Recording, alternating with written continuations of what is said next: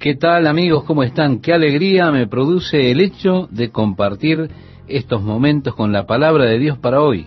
Espero que a ustedes también les produzca la misma alegría y estén dispuestos a compartir juntos este estudio apasionante del Evangelio de Lucas que estamos culminando.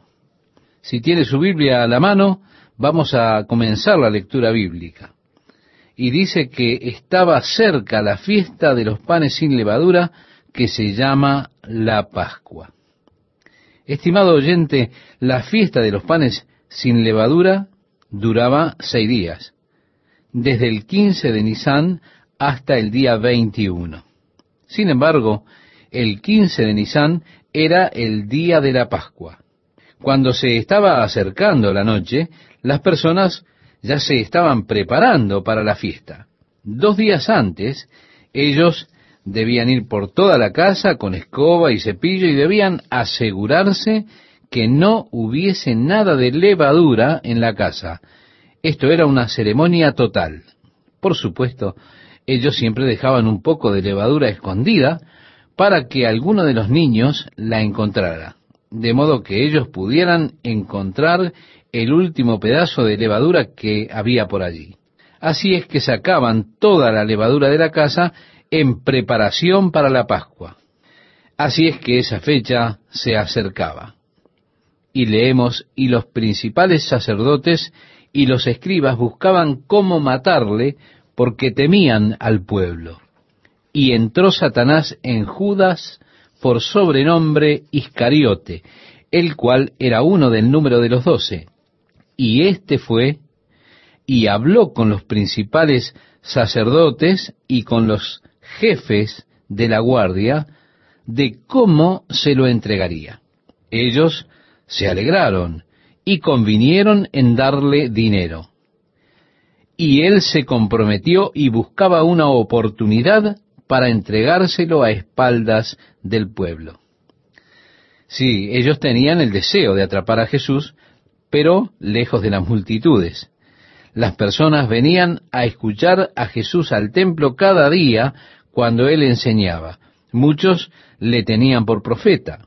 Y así, aunque los escribas y los sumos sacerdotes querían ir en contra de Jesús, ellos eran cobardes para ir contra el movimiento popular de la multitud que era atraída hacia Jesús. Así fue que cuando Judas va a ellos, ellos se alegraron que iban a tener esta oportunidad para atrapar a Jesús lejos de la multitud, arrestándolo y llevando el movimiento hacia otra dirección antes de que las personas se dieran cuenta de lo que estaba sucediendo. Judas Iscariote es, por supuesto, un personaje muy interesante. A medida que lleguemos al Evangelio de Juan, aprenderemos que él era el tesorero del grupo y, de acuerdo a Juan, había estado hurtando del tesoro del grupo. Aquí se nos dice que Satanás entró en él. Él es llamado por Juan el hijo de perdición. Y Jesús le dice, bueno le fuera a ese hombre no haber nacido. Una vida trágica, un hombre que se volvió obsesivo, obsesionado por la avaricia, el deseo de poder. Hay muchas sugerencias para los motivos que habían detrás de la traición de Judas a Jesús.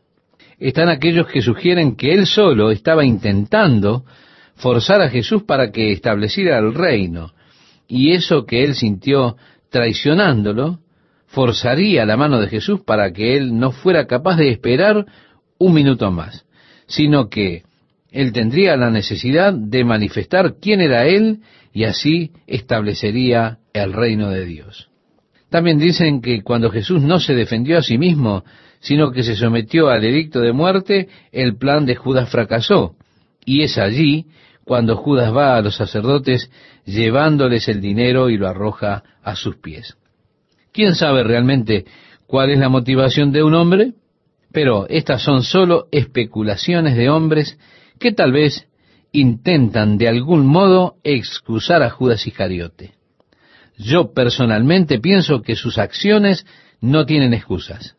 el método que él escoge para traicionar al Señor con un beso es reprensible totalmente. Bien, el versículo 7 nos habla del día de la preparación para la fiesta de la Pascua. Y dice así, llegó el día de los panes sin levadura, en el cual era necesario sacrificar el cordero de la Pascua. La Pascua era un día de reposo, en el cual ellos no debían hacer ningún trabajo, era un día de fiesta. En este día de fiesta debían matar un cordero para la cena de la Pascua. Todo lo que se cocinara, toda la preparación debería hacerse antes de la puesta del sol. Es importante, estimado oyente, que recordemos que el día judío comenzaba a las seis de la tarde y para ellos el día de la Pascua comienza a las seis de la tarde y no termina hasta el día siguiente a las seis de la tarde. Ahora bien, hacia el final del día siguiente Jesús había sido crucificado. Lo que significa que Jesús fue crucificado en el día de la fiesta de Pascua, que comenzó, como decíamos, a las seis de la tarde anterior, cuando él celebró esta fiesta con sus discípulos. Él fue crucificado en el día de la Pascua. Esto es extremadamente significativo cuando usted recuerda que la Pascua era una fiesta conmemorativa para recordarles a los judíos cómo Dios había liberado a sus padres de la plaga de la muerte en Egipto. Cuando ellos siguieron las instrucciones de Dios y mataron al cordero y colocaron la sangre en el dintel de la puerta de sus casas y en los postes, para que cuando pasara el Señor a través de Egipto esa noche, cuando él viera la sangre sobre la puerta de sus casas, él pasaría por alto aquellas casas. Y así fue que él pasó por alto esas casas, y el primogénito fue salvado debido al sacrificio del cordero, el cordero por la casa. Esto era sólo para esperar al Cordero de Dios que un día vendría y quitaría el pecado del mundo. Nuestro Cordero sacrificial, quien por su muerte, por su sacrificio, nos libró de la muerte. Así que esta fiesta de Pascua que los judíos celebraban era para mirar hacia atrás, pero también era para mirar hacia adelante y tiene su total cumplimiento en Jesús. El apóstol Pablo le escribe a la iglesia en Colosas acerca del día de reposo, acerca de las lunas nuevas, de los días santos. Por supuesto, la Pascua estaba relacionada con la luna nueva. Hablando con ellos acerca de esto, él dice, todo lo cual es sombra de lo que ha de venir pero el cuerpo es de Cristo. Esto lo puede encontrar usted, estimado oyente, en Colosenses capítulo 2, versículo 17. Ellos realmente estaban esperando su cumplimiento en Jesucristo. Así que la fiesta de la Pascua fue cumplida en la muerte de Jesucristo ese mismo día, el Cordero de Dios crucificado, sacrificado por los pecados del mundo. Tenemos luego la fiesta de Pentecostés, que se cumplía 50 días después, cuando el Espíritu Santo fue derramado sobre la iglesia y tres mil personas se convirtieron. Los primeros frutos de lo que vemos del continuo trabajo hoy. La fiesta de Pentecostés era la fiesta de los primeros frutos, el ofrecimiento de los primeros frutos para el Señor, las primicias en vista que como estas dos grandes fiestas tenían su cumplimiento en el Nuevo Testamento y en la iglesia, por supuesto, entonces concluimos que ese tercer día, el cual fue inaugurado por Dios en el Antiguo Testamento, es decir, el día de la fiesta de las trompetas, debe tener también un cumplimiento dentro de la iglesia. Esa fiesta que recordaba la liberación de sus padres de la devastación del desierto, llevándolos a la tierra prometida. Así que este cumplimiento, el del día de la fiesta de las trompetas, aún es esperado por la iglesia. Y nos dice, porque el Señor mismo, con voz de mando, con voz de arcángel y con trompeta de Dios, descenderá del cielo, y los muertos en Cristo resucitarán primero. Luego nosotros, los que vivimos, los que hayamos quedado, seremos arrebatados juntamente con ellos en las nubes para recibir al Señor en el aire y así estaremos siempre con el Señor. Bien, llegó el día de los panes sin levadura, en el cual era necesario sacrificar el cordero de la Pascua. Y como leemos a continuación, nos dice, y Jesús envió a Pedro y a Juan diciendo, id, preparadnos la Pascua para que la comamos. Ellos le dijeron, ¿dónde quieres que la preparemos? Él les dijo, he aquí al entrar en la ciudad, os saldrá al encuentro un hombre que lleva un cántaro de agua, seguidle hasta la casa donde entrare, y decid al padre de familia de esa casa, el maestro te dice, ¿dónde está el aposento donde he de comer la Pascua con mis discípulos? Entonces él os mostrará un gran aposento alto ya dispuesto, preparad allí. Fueron pues y hallaron como les había dicho y prepararon la Pascua. Cuando era la hora se sentó a la mesa y con él los apóstoles. Y les dijo, cuánto he deseado comer con vosotros esta Pascua antes que padezca.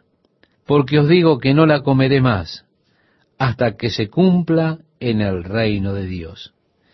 Y habiendo tomado la copa dio gracias y dijo, tomad esto y repartidlo entre vosotros, porque os digo que no beberé más del fruto de la vid hasta que el reino de Dios venga. Y tomó el pan y dio gracias y lo partió y les dio diciendo, Esto es mi cuerpo que por vosotros es dado. Haced esto en memoria de mí. De igual manera, después que hubo cenado, tomó la copa diciendo, Esta copa es el nuevo pacto en mi sangre que por vosotros se derrama. Bien, estimado oyente, así vemos que Jesús instituyó lo que nosotros llamamos hoy la cena del Señor. Él estaba allí con sus discípulos. Al tomar él la fiesta tradicional judía de la Pascua y darle a los emblemas de esa fiesta su verdadero significado. Ellos tenían la costumbre de tener allí tres pedazos de pan que colocaban en pequeños sacos. La pieza del medio es partida. Jesús la parte y dice, tomad, comed, este es mi cuerpo que por vosotros es partido. Y luego, luego de la cena, siempre tenían la última copa. Y cuando ellos estaban teniendo esta última copa, luego de cenar, Jesús dice, esta copa es el nuevo pacto en mi sangre, que es derramada para remisión de pecados. Mire, estudiar la fiesta tradicional judía de la Pascua, incluso como se observa en el día de hoy, es extremadamente esclarecedor y significativo para nosotros, los cristianos. ¿Por qué? Porque podemos ver claramente en esta simbología al Señor Jesucristo. Usted puede ver el Evangelio tan claro viendo la celebración de la Pascua judía. Sus corazones de seguro deben estar preparados por Él para recibir a Jesucristo. Está entretejido en las tradiciones de la fiesta de la Pascua, pero lamentablemente para ellos era una conmemoración de la liberación de Dios de Egipto solamente. Desde el momento en que un hijo dice, ¿qué es lo que hace esta noche diferente de los demás? Y el padre comienza a explicar la historia de la liberación de Dios a sus padres de la esclavitud de Egipto, con todas las cosas alrededor de la mesa representando la esclavitud de Egipto y la liberación de Dios. Pero todo un nuevo significado es dado por Jesucristo, que ahora ha sido cumplido en él mismo. El pan representa el cuerpo de Jesús partido. La copa representa la sangre de Jesús que fue derramada por nuestros pecados. Seguimos leyendo y nos dice, más he aquí la mano del que me entrega está conmigo en la mesa. A la verdad, el Hijo del Hombre va según lo que está determinado, pero ay de aquel hombre por quien es entregado. La Biblia nos dice que Jesús sabía quién lo traicionaría. Aquí él solamente está dando una advertencia solemne. Yo creo que con esta advertencia solemne Judas aún tenía una posibilidad para retroceder de lo que él quería hacer. Entonces ellos comenzaron a discutir entre sí. ¿Quién de ellos sería el que había de hacer esto? Hubo también entre ellos una disputa sobre quién de ellos sería el mayor. Es algo triste, patético. Aquí está Jesús sabiendo que pronto habría de sufrir en la cruz. Él les está diciendo, miren, yo realmente quería comer esta cena con ustedes antes de mis sufrimientos. Este pan es mi cuerpo, que será partido por ustedes. Esta copa es mi sangre, que será derramada para remisión de pecados. Este es el nuevo pacto de Dios. ¿Y los discípulos? Ellos están argumentando entre ellos acerca de quién sería el mayor cuando se estableciera el reino. ¿Se da cuenta? Pero él les dijo, los reyes de las naciones se enseñorean de ellas y los que sobre ellas tienen autoridad son llamados bienhechores. Mas, dice él, no así vosotros, sino sea el mayor entre vosotros como el más joven, y el que dirige como el que sirve. Porque, ¿cuál es el mayor? ¿El que se sienta a la mesa o el que sirve? ¿No es el que se sienta a la mesa? Mas yo estoy entre vosotros como el que sirve. Luego Jesús les dice a ellos, pero vosotros sois los que habéis permanecido conmigo en mis pruebas.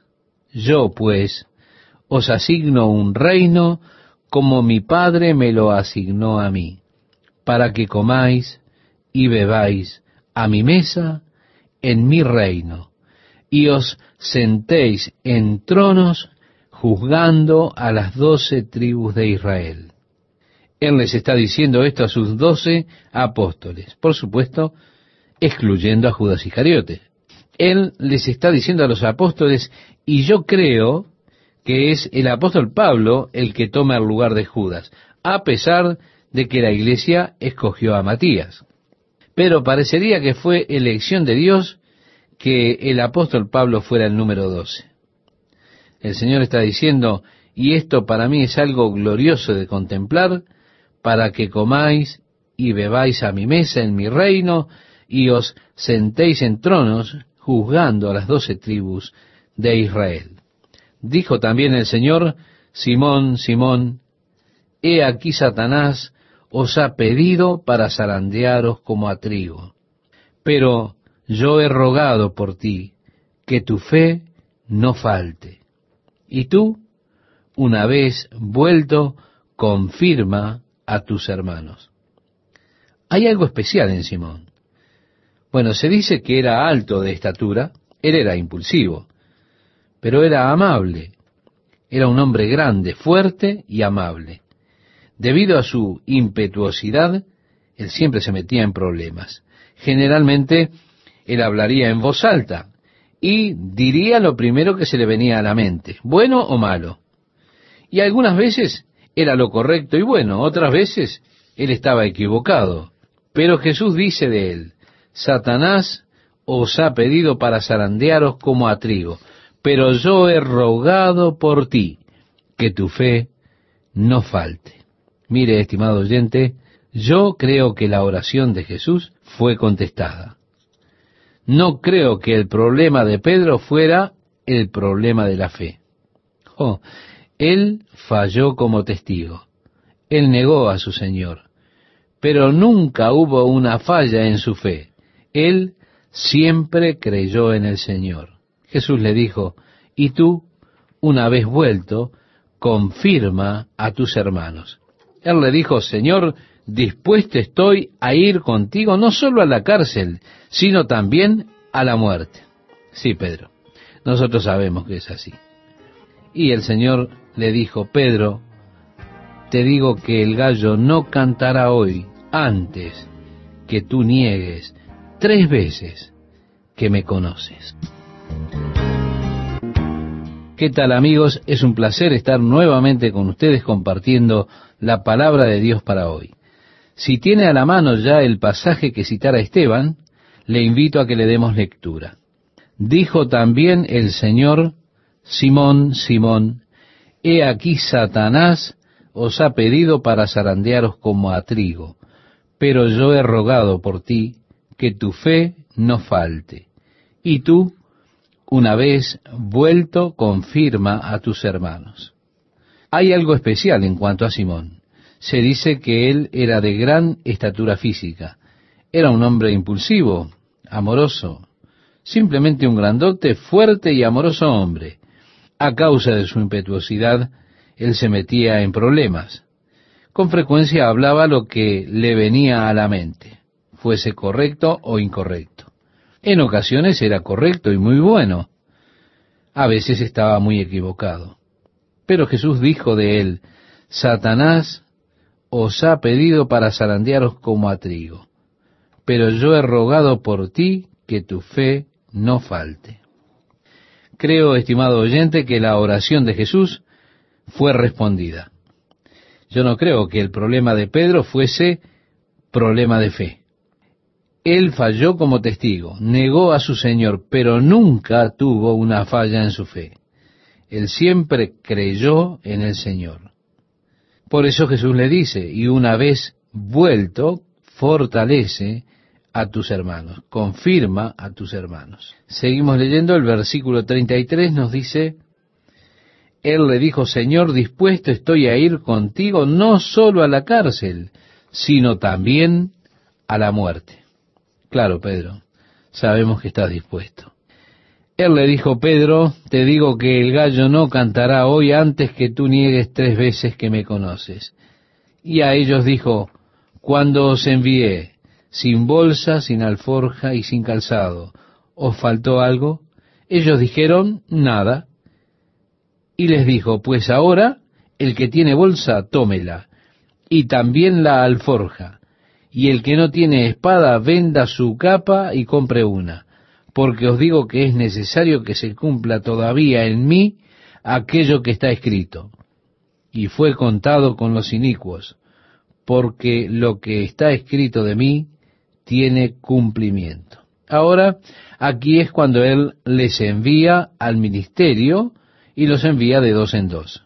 Jesús les está diciendo, mirad, antes yo los envié, hice provisión para ustedes, pero ahora saldrán de nuevo pronto y yo no voy a estar allí esta vez. Las cosas van a ser diferentes, van a ser duras. Antes a ustedes los recibieron, pero luego van a ser rechazados. Van a estar en prisión, ante las cortes, van a tener persecución, si realmente va a ser duro. Entonces ellos dijeron, Señor, aquí hay dos espadas. Y él les dijo, basta. En otras palabras, ustedes realmente no entienden, pero igualmente lo harán. Jesús no les está diciendo que salgan y hagan guerra en contra del mundo con espadas. Él está simplemente indicando la dificultad de ese ministerio que habrán de enfrentar luego, luego de que Él se vaya lejos de ellos. Ahora, en el versículo 37, Él dijo, esas cosas deben ser cumplidas en mí, lo que la Escritura declara. Jesús tenía absoluta confianza en las profecías declarando deben ser cumplidas. Estimado oyente, usted puede tener la misma absoluta confianza en la palabra profética.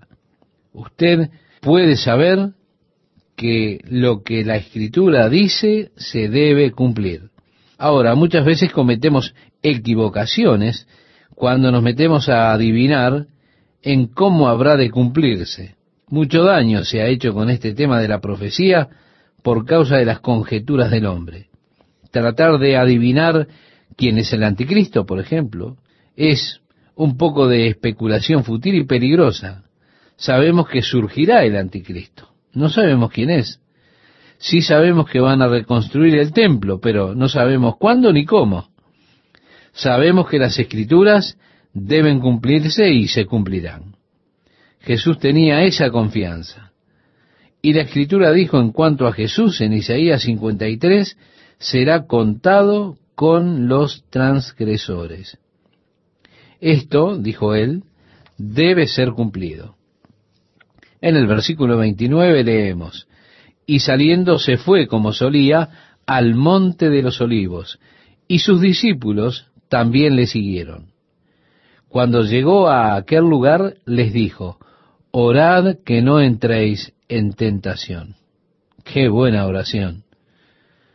Orar diciendo, Señor, ayúdame a no entrar en tentación.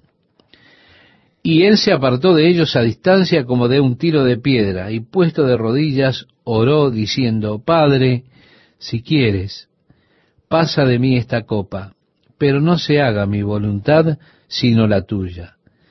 Y se le apareció un ángel del cielo para fortalecerle, y estando en agonía, oraba más intensamente, y era su sudor como grandes gotas de sangre que caían hasta la tierra.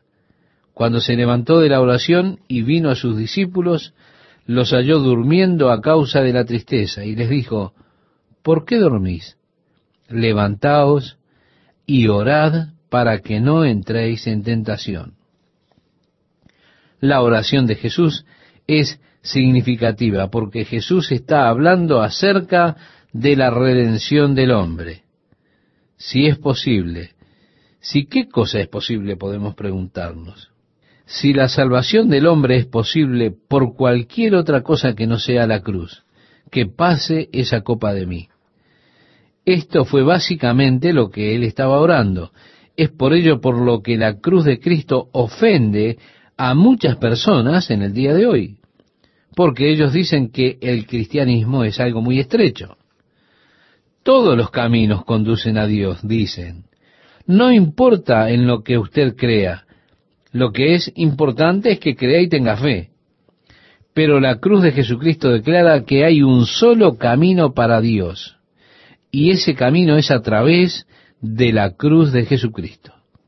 Si es posible, si fuese posible que el hombre pudiese ser salvo por ser religioso, la cruz hubiese sido innecesaria. Si pudiese ser salvo por guardar la ley, la cruz sería innecesaria. Si pudiese ser salvo por ser bueno, también la cruz sería innecesaria. Bueno, la cruz declara que hay un único camino por medio del cual el hombre puede tener perdón de sus pecados y acercarse a Dios. Y esto es a través de la muerte de Jesucristo y declara un camino angosto en una sola dirección. Y es por esto que ofende a muchas personas. Así que la cruz, según la Biblia dice, es ofensa para el judío. Para los griegos es tontería. Pero para nosotros los que hemos sido salvos, es potencia de Dios para salvación. Así que Jesús está orando acerca de la cruz, pidiéndole realmente al Padre por un camino sustituto, si fuese posible. Y el hecho de que fue a la cruz declara que no era posible. Hay solo un camino por medio del cual el hombre puede ser redimido y ese camino es la cruz. Seguimos leyendo y nos dice, mientras él aún hablaba, se presentó una turba y el que se llamaba Judas, uno de los doce, iba al frente de ellos y se acercó hasta Jesús para besarle. Entonces Jesús le dijo, Judas, ¿con un beso entregas al Hijo del Hombre? Viendo los que estaban con él lo que había de acontecer, le dijeron, Señor, ¿heriremos a espada? Los discípulos recién se habían despertado. Ahora hay allí una multitud que está lista para arrestar a Jesús. Los discípulos están confundidos y preguntan, Señor, ¿los golpearemos con la espada? Él ha dicho, si no tienen una espada, vendan sus atuendos y consigan una. Y uno de ellos, Se nos dice en otro evangelio quién fue. Por supuesto nosotros podemos suponerlo, ¿verdad? Pedro hirió a un siervo del sumo sacerdote y le cortó la oreja derecha. Mire, este hombre fue muy afortunado de que Pedro estaba con sueño, pues él lo hubiese partido al medio.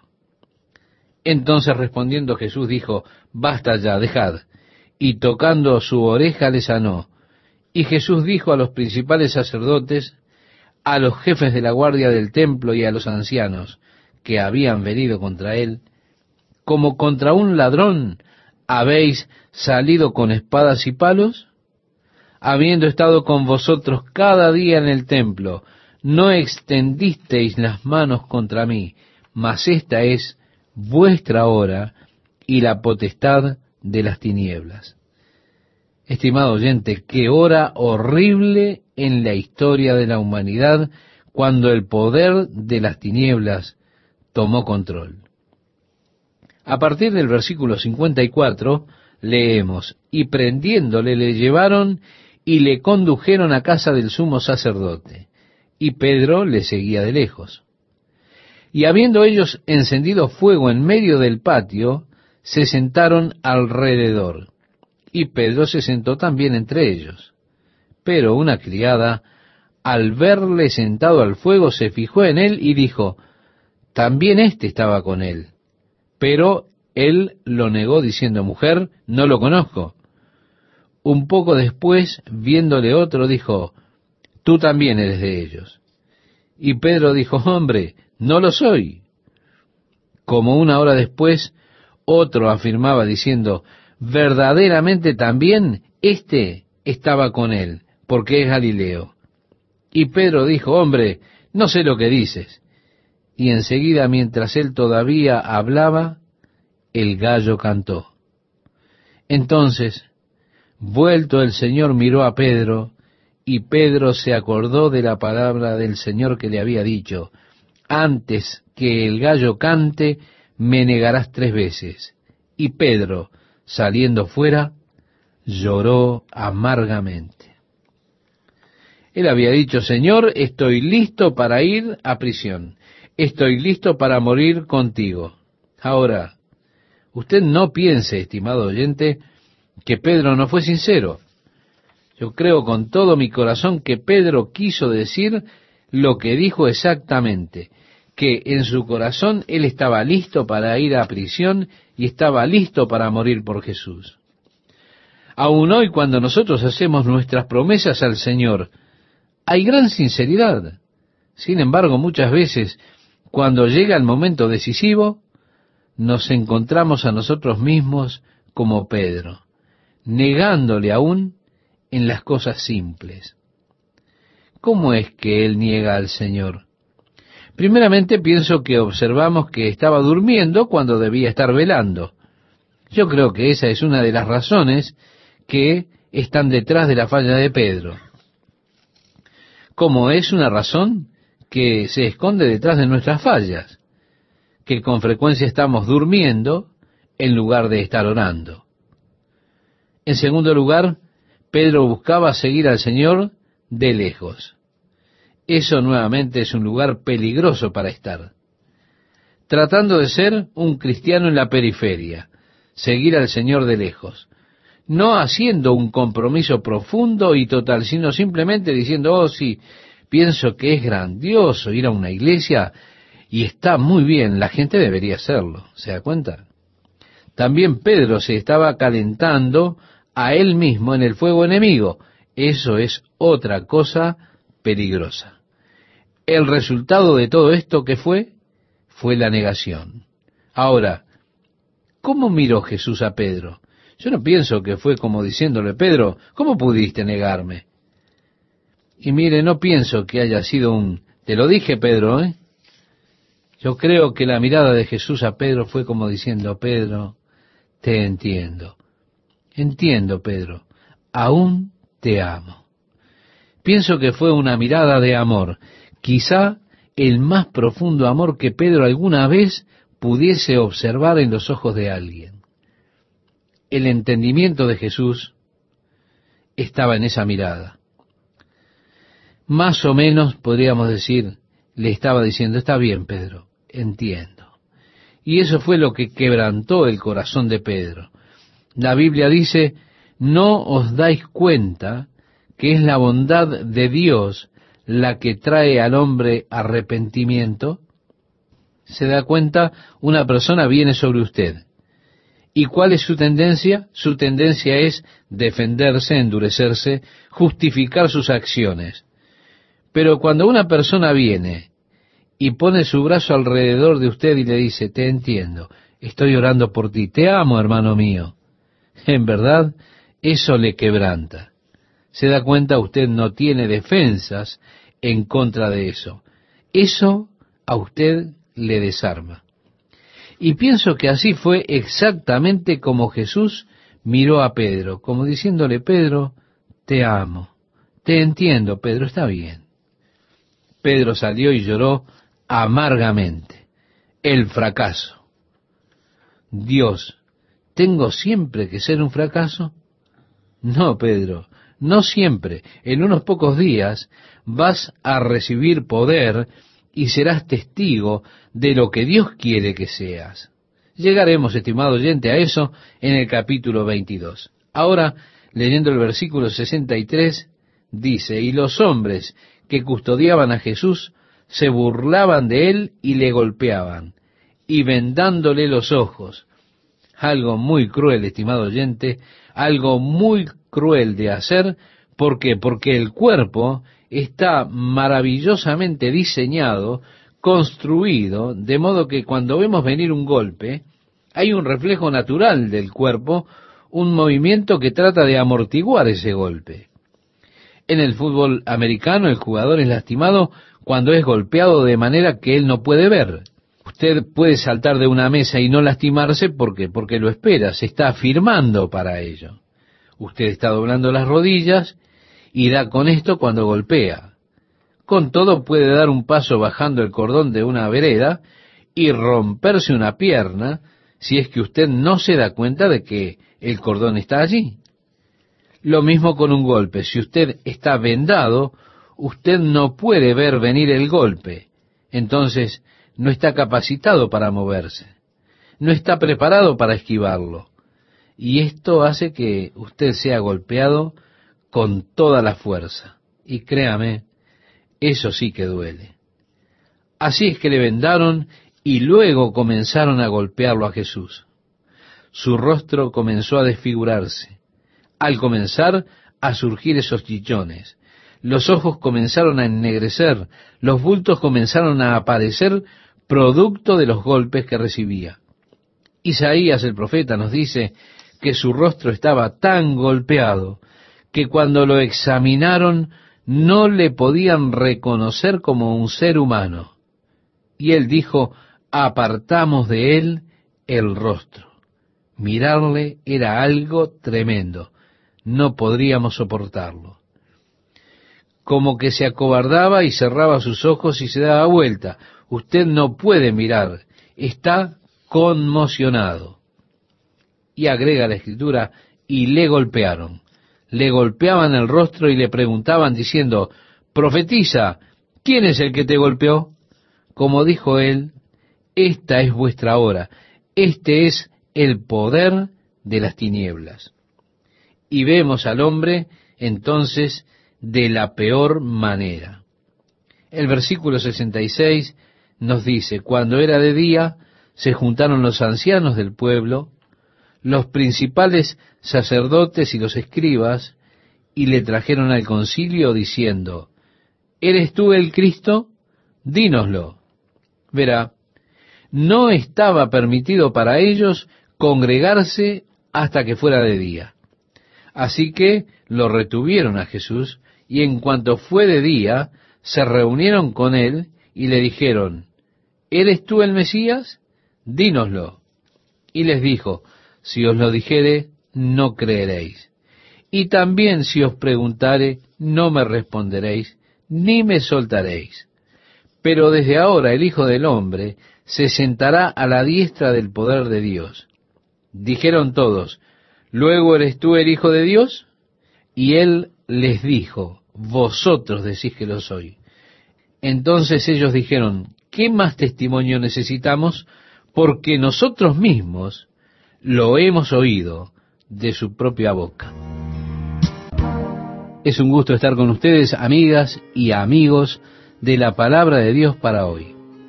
Bien, si ya tiene a la mano el pasaje que citaba Esteban, le invito a que lo leamos juntos. Dice así, levantándose entonces toda la muchedumbre de ellos, llevaron a Jesús a Pilato y comenzaron a acusarle diciendo, a éste hemos hallado que pervierte a la nación y que prohíbe dar tributo a César, diciendo que él mismo es el Cristo, un rey. Note usted, estimado oyente, su acusación contra Jesús era una blasfemia. Tú estás diciendo que eres el Hijo de Dios. Esa era la verdadera acusación. Cuando lo trajeron a Pilato para acusarlo ante él, ellos no hicieron esta acusación ante Pilato. ¿Por qué? Porque ellos sabían que Pilato desecharía esta acusación. Él diría, ese es un problema de ustedes, son sus propias supersticiones religiosas. No vengan aquí a la corte romana con eso. Así que cuando vinieron a la corte romana, ellos vinieron con cargos totalmente diferentes. Los cargos ante la corte romana fueron de corromper a la nación, fueron cargos de sedición. Este es un hombre que dice que no debemos pagar tributo a César. Pero eso no era verdad. Jesús dijo, dad al César lo que es del César. Luego también ellos lo acusaron a él de declararse a sí mismo de ser el rey de los judíos. Entonces Pilato le preguntó diciendo, ¿eres tú el rey de los judíos? Y respondiendo él dijo, tú lo dices. Y Pilato dijo a los principales sacerdotes y a la gente, ningún delito hallo en este hombre. Pero ellos porfiaban diciendo, alborota al pueblo, enseñando por toda Judea, comenzando desde Galilea hasta aquí. Galilea era el lugar donde todas las rebeliones en contra de Roma tenían su comienzo. Así que, colocándolo a él en Galilea, buscaban colocarlo en el corazón de la rebelión en contra de Roma. Ellos dijeron, alborota al pueblo enseñando por toda Judea, comenzando desde Galilea hasta aquí. Era una de esas palabras que se ponen de moda, por la cual ellos tenían la intención de que Pilato se pusiese mal. En el verso 6 leemos, entonces Pilato, oyendo decir Galilea, preguntó si el hombre era Galileo, y al saber que era de la jurisdicción de Herodes, le remitió a Herodes, que en aquellos días también estaba en Jerusalén. Recordemos, este Herodes es Herodes Antipas. Y el relato bíblico dice, Herodes, viendo a Jesús, se alegró mucho porque hacía tiempo que deseaba verle, porque había oído muchas cosas acerca de él, y esperaba verle hacer alguna señal. Y le hacía muchas preguntas, pero él nada le respondió. Este, estimado oyente, es el Herodes que había decapitado al primo de Jesús, es decir, a Juan el Bautista. Jesús no tenía absolutamente nada para decirle. En el versículo 11 en adelante leemos, entonces Herodes con sus soldados le menospreció y escarneció, vistiéndole de una ropa espléndida, y volvió a enviarle a Pilato. Y se hicieron amigos Pilato y Herodes aquel día, porque antes estaban enemistados entre sí. Entonces Pilato, convocando a los principales sacerdotes, a los gobernantes y al pueblo, les dijo, me habéis presentado a éste como un hombre que perturba al pueblo. Pero habiéndole interrogado yo delante de vosotros, no he hallado en este hombre delito alguno de aquellos de que le acusáis y ni aun Herodes, porque os remití a él, y he aquí, nada digno de muerte ha hecho este hombre. Le soltaré, pues, después de castigarle. Y tenía necesidad de soltarles uno en cada fiesta. Mas toda la multitud dio voces a una diciendo, fuera con éste, y suéltanos a Barrabás. Este había sido echado en la cárcel por sedición en la ciudad y por un homicidio. Sí, Barrabás sí era culpable de estos cargos que ellos ahora estaban haciendo en contra de Jesús. Cargos falsos en contra de Jesús, pero cargos verdaderos en cuanto a Barrabás. El versículo 20 nos dice, les habló otra vez Pilato queriendo soltar a Jesús. Pero ellos volvieron a dar voces diciendo, crucifícale, crucifícale. Él les dijo por tercera vez, pues qué mal ha hecho éste. Ningún delito digno de muerte he hallado en él. Le castigaré, pues, y le soltaré. Mas ellos instaban a grandes voces, pidiendo que fuese crucificado. Y la trágica escritura, y las voces de ellos y de los principales sacerdotes prevalecieron. Qué triste cuando las voces de los malvados prevalecen, ¿verdad? El verso 24 dice, entonces Pilato sentenció que se hiciese lo que ellos pedían, y les soltó a aquel que había sido echado en la cárcel por sedición y homicidio, a quien habían pedido, y entregó a Jesús a la voluntad de ellos. Y llevándole, tomaron a cierto Simón de Sirene, que venía del campo, y le pusieron encima la cruz para que la llevase tras Jesús. Aquí tenemos la típica procesión romana. Era que ellos tenían a cuatro soldados romanos, dos iban delante y dos iban atrás, y el prisionero iba en medio de ellos.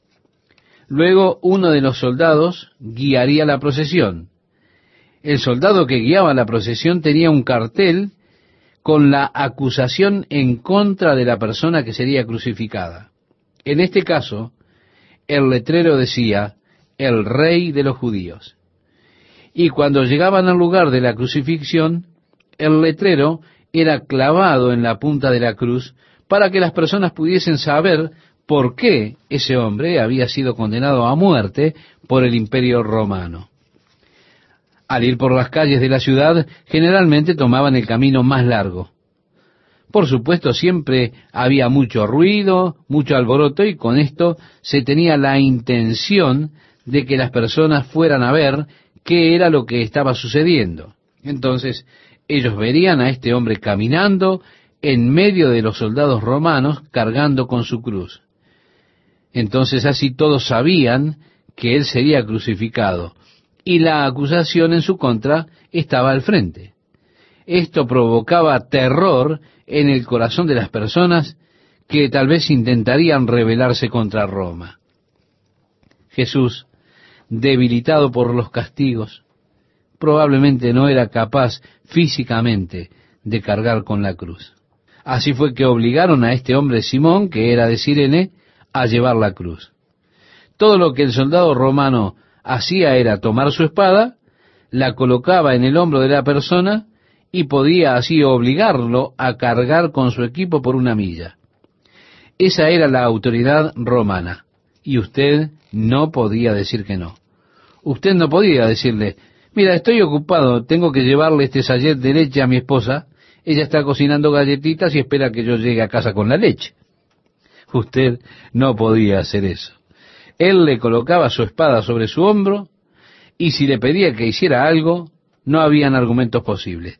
Usted debía hacerlo.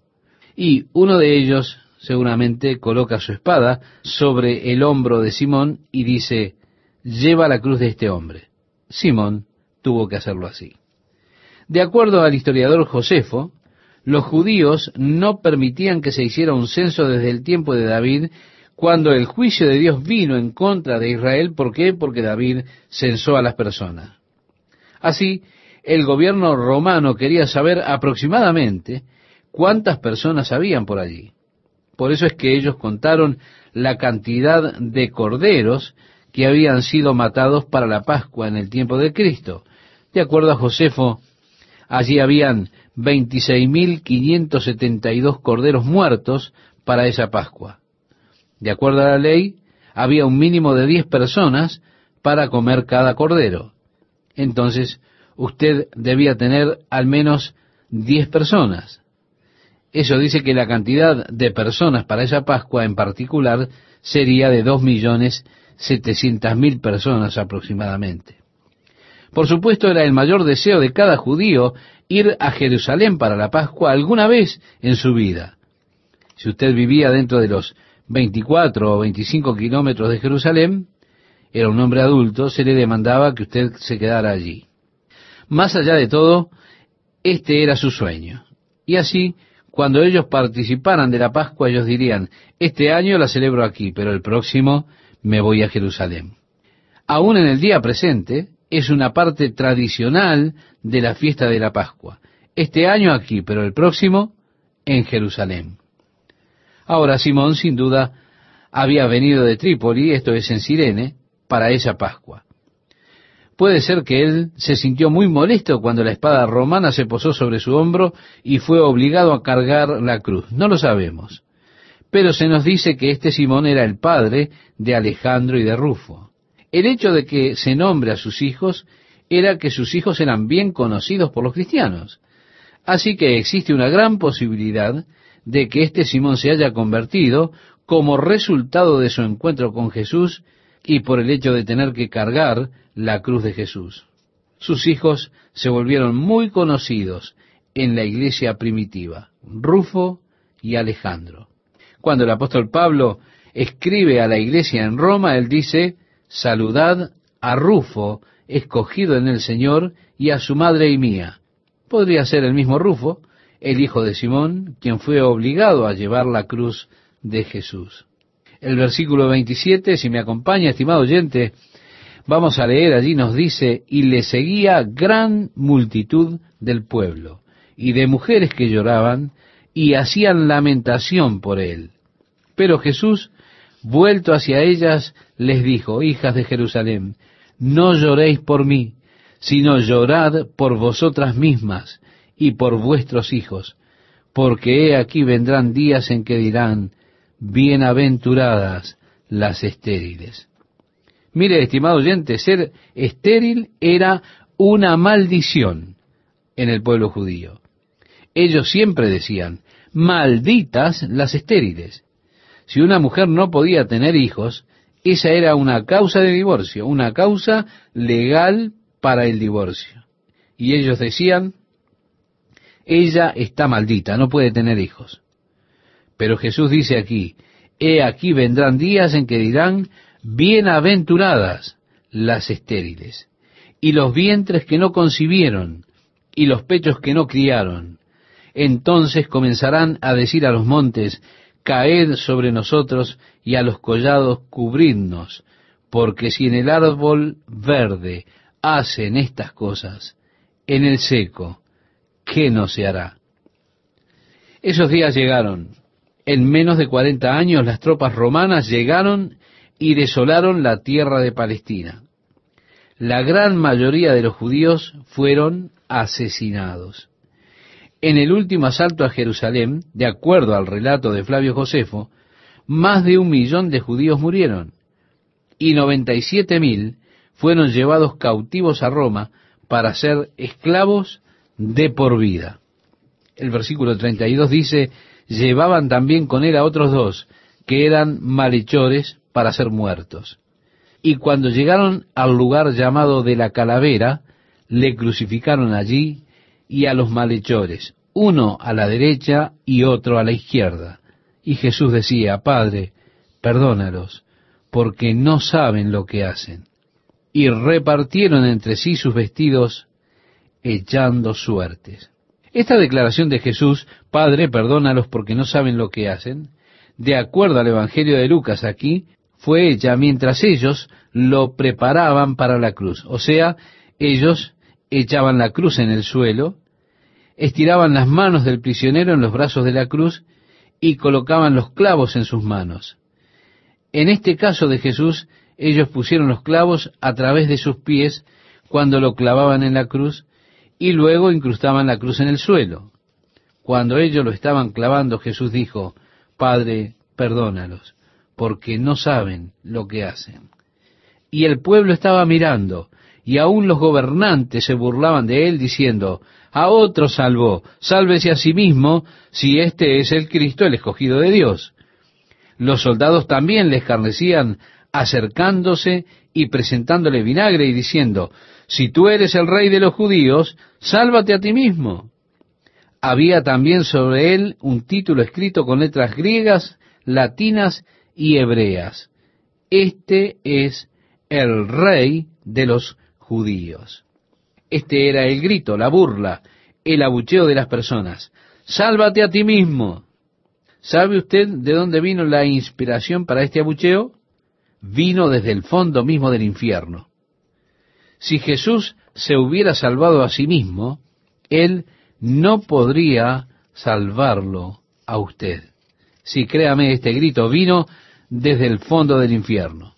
El sumo sacerdote dijo, a otro salvó, a sí mismo no se puede salvar. Si es el rey de Israel, descienda ahora de la cruz y creeremos en él. Confió en Dios, líbrele ahora si le quiere, porque ha dicho, soy hijo de Dios. Y esta era la burla. Los soldados decían, si eres el rey de los judíos, sálvate a ti mismo. Las personas repetían esto, sálvate a ti mismo. El verso 39 nos dice, y uno de los malhechores que estaban colgados le injuriaba diciendo, si tú eres el Cristo, sálvate a ti mismo y a nosotros. Así que la misma recriminación que venía de la multitud, la tomó también este ladrón. Durante el tiempo de grandes experiencias físicas, experiencias emocionales, las emociones aparecen en la superficie. Y allí está esta multitud de personas comenzando a actuar como personas que se encuentran en medio de una multitud. Incluso usted puede ver esto en los partidos de fútbol. Se da cuenta, algunas personas se disfrazan, hacen todo tipo de cosas raras y todo el mundo lo acepta, todos se ríen. Hay un cierto anonimato en las multitudes que a las personas les agrada. Ellos dicen, nadie me conoce, así que puedo actuar como un loco. Todos se ríen y pasan un buen tiempo. Yo puedo imaginar que observar a un hombre muriendo en una cruz debe ser una cosa extremadamente impactante para nuestra psiquis. Puedo imaginar que debe ser muy difícil observar a un hombre colgando allí, luchando por respirar, sabiendo el dolor y viéndolo como gradualmente él se va agotando por el dolor y el sufrimiento y sabiendo que está muriendo. Eso debe ser extremadamente impactante. Así, imagino que allí habría alguno diciendo esos comentarios, haciendo esos comentarios impensados para desviar la atención por un momento, debido al shock de esa situación tan difícil de asumir. Y debido a que era la burla de la multitud en contra de Cristo, el ladrón, probablemente solo por unirse a la multitud y tal vez que tuvieran lástima de él por unirse a ellos, insulta a Jesús y le dice, hey, ¿por qué no te salvas a ti mismo y también a nosotros? Qué gracioso, ¿no? Probablemente hubo una ola de risas de la multitud. Pero leemos el verso 40 que dice, respondiendo el otro, le reprendió diciendo, ¿ni aún temes tú a Dios estando en la misma condenación? en otras palabras, hey, tú estás en el mismo bote, tú estás muriendo. ¿No temes a Dios? Es la hora de la muerte. ¿No te das cuenta que pronto enfrentaremos el juicio de Dios? ¿No le temes a Dios? Y agrega, nosotros a la verdad justamente padecemos, porque recibimos lo que merecieron nuestros hechos, mas éste ningún mal hizo. Pilato dijo, no hallo falta en él. El ladrón testificó, él no ha hecho ningún mal. Judas dijo, he traicionado a sangre inocente. El verso 42 leemos acerca de este ladrón, y dijo a Jesús, acuérdate de mí cuando vengas en tu reino. Ahora es interesante preguntarse, ¿cómo sabía él que Jesús era rey? Porque en la cruz estaba escrito el rey de los judíos. Pero esto nos muestra, estimado oyente, algo muy interesante, que para la salvación la fe debe venir de Dios. De alguna forma, la fe de él trascendió a la fe de los discípulos. De alguna forma, por Dios, él sabía que aunque este hombre estaba muriendo, él vendría en su reino. Realmente él tenía una fe mayor que la fe de los discípulos, porque a estas alturas de los acontecimientos los discípulos habían huido. Ellos lo habían abandonado, habían escapado. Ellos habían abandonado la fe. Nosotros confiamos en Él para la salvación de Israel, pero Él ha sido crucificado. Todo ha terminado. Tal vez decían así los discípulos. Pero, qué contraste, ¿verdad? De alguna forma, Dios plantó fe en el corazón de este hombre que estaba muriendo allí en la cruz. Leemos en el libro, en la carta que le escribe el apóstol Pablo a los Efesios, en el capítulo 2, los versículos 8 y 9, donde nos dice, porque por gracia sois salvos por medio de la fe, y esto no de vosotros, pues es don de Dios, no por obras, para que nadie se gloríe. Sí, estimado oyente, Dios sembró fe en el corazón de ese hombre, y de alguna forma él se dio cuenta que a pesar de que él estaba muriendo, había un mensaje, solo un corto mensaje. El mensaje era, este es el rey de los judíos. Y él lo creyó. Debía estar la fe de Dios sembrada en su corazón. Entonces él dice, acuérdate de mí cuando vengas en tu reino. Él no dijo, ¿me honrarás? Ni dijo, ¿me exaltarás? No, él solamente le dijo, acuérdate de mí. Los discípulos fueron los primeros en decir, Señor, cuando vengas en tu reino, exáltame. Este hombre solo está diciendo, Señor, ¿te acordarías de mí cuando vengas en tu reino? ¡Qué oración tan simple! Pero qué oración la que le trajo salvación a este hombre. Jesús le dijo, de cierto te digo que hoy estarás conmigo en el paraíso. ¿Qué tal amigos? ¿Cómo están? Qué gusto estar nuevamente con ustedes compartiendo la palabra de Dios para hoy. Espero que este estudio del Evangelio de Lucas haya servido para crecimiento espiritual y una mayor relación y comunión con nuestro Dios. El versículo 44 nos dice, cuando era como la hora sexta. Esto es decir, al mediodía. Es interesante que todo esto ocurrió antes de los milagros del día, antes del terremoto, antes de que el sol se oscureciese. Dios había plantado fe en el corazón de este ladrón para traerle salvación. Y como nos dice allí, era como la hora sexta, es decir, el mediodía. Y agrega, hubo tinieblas sobre toda la tierra hasta la hora novena, es decir, hasta las tres de la tarde. Y el sol se oscureció y el velo del templo se rasgó por la mitad. El sol se oscureció, es decir, la naturaleza rehusó mirar esta horrible escena que estaba aconteciendo. La naturaleza se repugnó por causa del hombre. Hubo un gran terremoto, las rocas se quebraron, la naturaleza en contra del hombre. Si no fuese que Dios la refrenó, estoy seguro de que la naturaleza hubiese destruido al hombre en ese momento por tan aborrecible crimen el velo del templo se rasgó por la mitad. En otro evangelio se nos dice de arriba a abajo. Y déjeme decirle cuán significativo es esto. El velo del templo era un testimonio de cuán inaccesible era Dios para el hombre. Ningún hombre se atrevió a entrar más allá del velo excepto el sumo sacerdote en ese único día del año que le estaba permitido entrar y luego de muchos sacrificios y lavamientos, y con gran reverencia y temor, teniendo esas campanitas atadas a los bordes de su atuendo, y una cuerda atada alrededor de su pie, de manera que aquellos que estaban fuera del velo podían escuchar las campanas tintineando allí dentro. Pero si ellas se detenían, entonces jalaban al hombre hacia afuera por su pie, sabiendo que había entrado a la presencia de Dios con alguna mancha y Dios entonces le castigó con la muerte. Y así que para esto era la cuerda, de manera que ellos pudieran jalarle hacia afuera, no teniendo siquiera que entrar ellos para sacarle.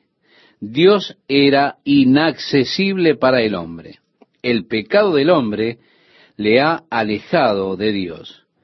Pero, como nos dice la palabra de Dios, no se ha acortado la mano de Jehová para salvar, ni se ha agravado su oído para oír.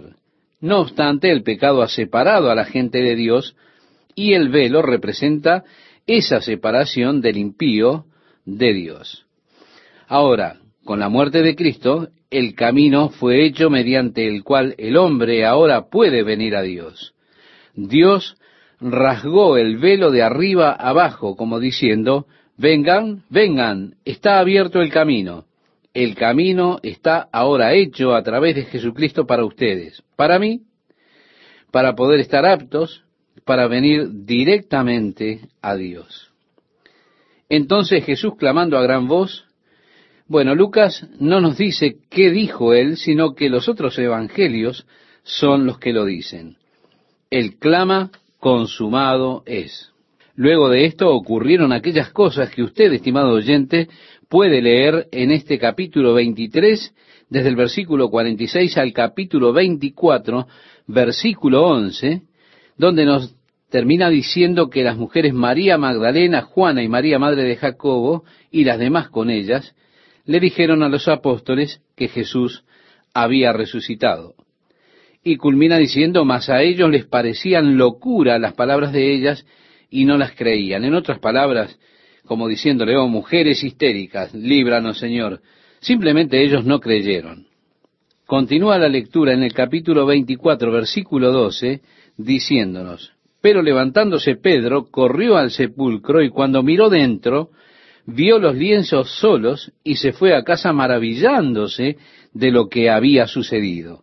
Y he aquí dos de ellos iban el mismo día a una aldea llamada Emaús, que estaba a sesenta estadios de Jerusalén, e iban hablando entre sí de todas aquellas cosas que habían acontecido. Sucedió que mientras hablaban y discutían entre sí, Jesús mismo se acercó y caminaba con ellos, mas los ojos de ellos estaban velados para que no le conociesen. Así que Dios puso una especie de anteojera sobre ellos para que no le reconocieran. Y les dijo, ¿qué prácticas son estas que tenéis entre vosotros mientras camináis? ¿Y por qué estáis tristes? Respondiendo uno de ellos, que se llamaba Cleofás, le dijo, ¿Eres tú el único forastero en Jerusalén que no ha sabido las cosas que en ella han acontecido en estos días? Entonces él les dijo, ¿qué cosas? Y ellos le dijeron, de Jesús Nazareno, que fue varón profeta, poderoso en obra y en palabra delante de Dios y de todo el pueblo, y cómo le entregaron los principales sacerdotes y nuestros gobernantes a sentencia de muerte y le crucificaron. Pero nosotros esperábamos que Él era el que había de redimir a Israel. Ellos hablan en tiempo pasado, pero nosotros esperábamos que Él era el que había de redimir a Israel. Y ahora, además de todo esto, hoy es ya el tercer día que esto ha acontecido. Amigo, usted debe ser un extranjero no sabe las cosas que han pasado por aquí. Es lo que le decían en otras palabras a Jesús. Estaba este hombre, Jesús de Nazaret, oh, un gran hombre, poderoso en Dios. Iba por allí haciendo bienes, trajo esperanza, teníamos esperanza. Confiábamos que Él iba a ser aquel que nos trajese liberación, pero le crucificaron y ahora es el tercer día. El versículo 22 dice, aunque también nos han asombrado unas mujeres de entre nosotros, las que antes del día fueron al sepulcro, y como no hallaron su cuerpo, vinieron diciendo que también habían visto visión de ángeles, quienes dijeron que Él vive. Y fueron algunos de los nuestros al sepulcro, y hallaron así como las mujeres habían dicho, pero a Él no le vieron. Entonces Él les dijo, oh insensatos y tardos de corazón para creer todo lo que los profetas han dicho. ¿Qué fue lo que él hizo? Él los lleva justo de regreso a la palabra de Dios, de regreso a las profecías. ¿No era necesario que el Cristo padeciera estas cosas y que entrara en su gloria? Y comenzando desde Moisés y siguiendo por todos los profetas, les declaraba en todas las escrituras lo que de él decían. Nunca me olvidaré de Cleofás por no escribirlas. Este es uno de los mensajes de Jesús por el que yo, estimado oyente, daría todo lo que tengo por haberlo escuchado. ¿Cómo hubiese amado haberle escuchado a él comenzar con Moisés e ir a través del Antiguo Testamento y traer todo lo que las escrituras que se relacionaban con él decían? Trescientas profecías que se han cumplido con su nacimiento, vida, muerte y resurrección. Oh, ¿qué daría por tener este sermón grabado, por Dios? El versículo 28 nos dice, llegaron a la aldea a donde iban, y él hizo como que iba más lejos, mas ellos le obligaron a quedarse diciendo, quédate con nosotros, porque se hace tarde y el día ya declinado. Entró pues a quedarse con ellos. Y aconteció que estando sentado con ellos a la mesa, tomó el pan y lo bendijo, lo partió y les dio. Entonces les fueron abiertos los ojos y le reconocieron, mas él se desapareció de su vista. Es interesante para mí que esto fue cuando le alcanzaron el pan. Allí fue que ellos le reconocieron. Es posible que entonces ellos hayan visto en sus manos las marcas de los clavos y sus ojos fueron abiertos. Luego él desaparece de la vista de ellos, es decir, se esfumó. Y se decían el uno al otro, ¿no ardía nuestro corazón en nosotros mientras nos hablaba en el camino y cuando nos abría las escrituras? Estimado oyente, quiero hacerle una pregunta. ¿Ha tenido usted alguna vez un corazón ardiente al leer la palabra de Dios? ¿Esta ha encendido alguna vez un fuego dentro de su corazón? Mire, hay muchas personas que buscan excitación en sus experiencias religiosas. Ellos buscan picos emocionales, buscan descubrir algún tipo de milagro o fenómeno con que todos puedan motivarse un ángel apareció o alguna clase de fenómeno por el estilo. Estos hombres dijeron, ¿no ardía nuestro corazón en nosotros mientras nos hablaba en el camino y cuando nos abría las escrituras? Y levantándose en la misma hora volvieron a Jerusalén. Apostaría a que regresaron a Jerusalén mucho más rápido de lo que fueron hasta Emaús y hallaron a los once reunidos y a los que estaban con ellos que decían, ha resucitado el Señor verdaderamente y ha aparecido a Simón. Diciéndoles estos dos hombres que volvieron, el Señor ha resucitado. Él apareció a Simón y ellos dijeron, oigan, nosotros tuvimos una experiencia. Continuamos la lectura y nos dice, entonces ellos contaban las cosas que les habían acontecido en el camino y cómo le habían reconocido al partir el pan. Mientras ellos aún hablaban de estas cosas, Jesús se puso en medio de ellos y les dijo, paz a vosotros. Este es, estimado oyente, el saludo típico hebreo. Entonces, espantados y atemorizados, pensaban que veían espíritu, pero él les dijo, ¿Por qué estáis turbados y vienen a vuestro corazón estos pensamientos? Mirad mis manos y mis pies, que yo mismo soy. Palpad y ved, porque un espíritu no tiene carne ni huesos, como veis que yo tengo. Ahora, hay algunas personas que encuentran dificultad aquí porque Jesús está diciendo, tóquenme, vean si no soy yo cuando más temprano en el día le dijo a María, no me toques, aún no he subido al Padre. Pero las palabras de Jesús a María, no me toques, esas palabras, no me toques, para mí son una pobre traducción del griego. En el griego se lee mejor, no me abracen o no me tomen. María estaba ya tocándole. Ella, sin lugar a dudas, había asido de él, como diciendo, no voy a dejarte ir Pero él dijo, no te aferres a mí, María, ve y dile a mis discípulos que estoy resucitado. Así que no fue ese no me toques una cosa mística. Él está diciendo, mira, abrácenme, vean si soy yo. Los fantasmas no tienen carne y huesos como ustedes ven que yo tengo. Y diciendo esto le mostró las manos y los pies, y como todavía ellos de gozo no lo creían y estaban maravillados, les dijo, ¿tenéis aquí algo de comer? Entonces le dieron parte de un pez asado y un panal de miel, y él lo tomó y comió delante de ellos. Y les dijo, Estas son las palabras que os hablé, estando aún con vosotros que era necesario que se cumpliese todo lo que está escrito de mí en la ley de Moisés, en los profetas y en los salmos. Mire, estimado oyente, los salmos están llenos con profecías concernientes a Jesucristo. Hay salmos enteros que son conocidos como mesiánicos. Por ejemplo, el Salmo 22 nos da una gráfica descripción de la crucifixión. El Salmo 110 el sacerdote según la orden de Melquisedec, el Salmo 118 y más y más y muchos salmos más. Y así es que él dijo, ¿no les dije que estas escrituras deben cumplirse Moisés y los profetas y los salmos? En el versículo 45 leemos, entonces les abrió el entendimiento para que comprendiesen las escrituras y ese glorioso don, cuando Dios abre su entendimiento para que usted entienda. Eso sucede cuando usted ha nacido nuevamente.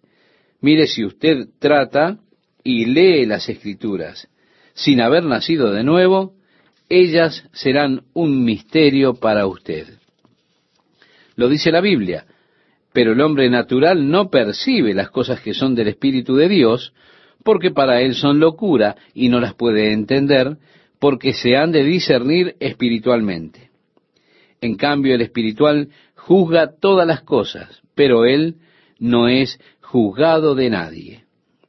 En el versículo 46 de Lucas capítulo 24, seguimos leyendo, y les dijo, así está escrito, y así fue necesario que el Cristo padeciese y resucitase de los muertos al tercer día y que se predicase en su nombre el arrepentimiento y el perdón de pecados en todas las naciones, comenzando desde Jerusalén.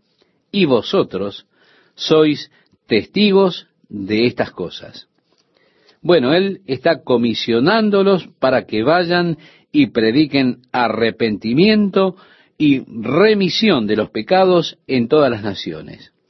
Y mirad, envío la promesa de mi Padre sobre ustedes, les decía el Señor. Esta es la promesa, sin duda, hecha a Joel en el segundo capítulo de la profecía de Joel, cuando él dijo, y en los últimos días, dice el Señor, derramaré mi espíritu sobre toda carne. Continuando con nuestro capítulo 24 de Lucas, el verso 49 nos dice, He aquí, yo enviaré la promesa de mi Padre sobre vosotros, pero quedaos vosotros en la ciudad de Jerusalén hasta que seáis investidos de poder desde lo alto. La promesa es la promesa del Espíritu Santo. Pero ellos debían esperar en Jerusalén hasta que esta promesa fuese cumplida.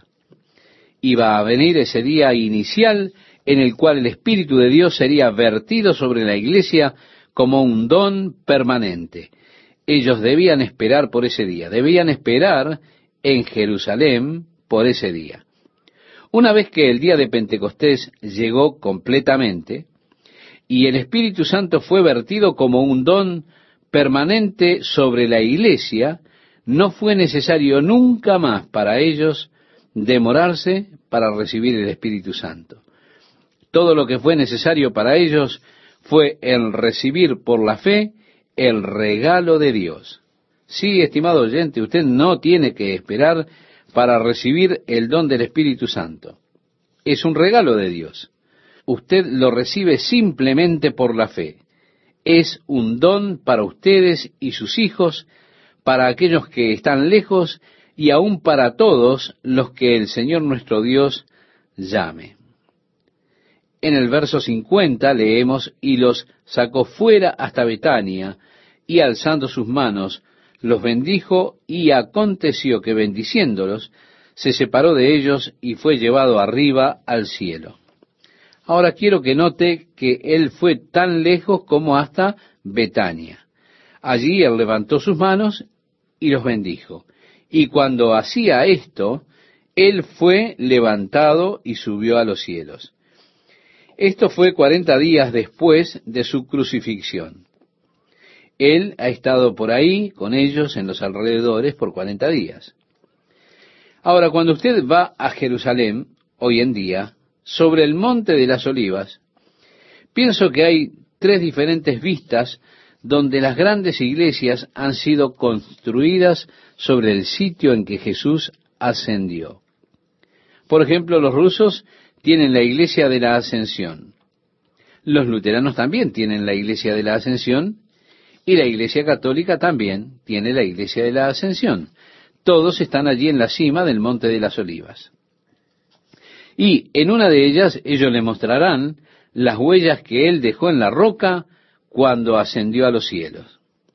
Es interesante que están todos sobre la cima del monte de las olivas. Pero las escrituras dicen que él fue hasta Betania.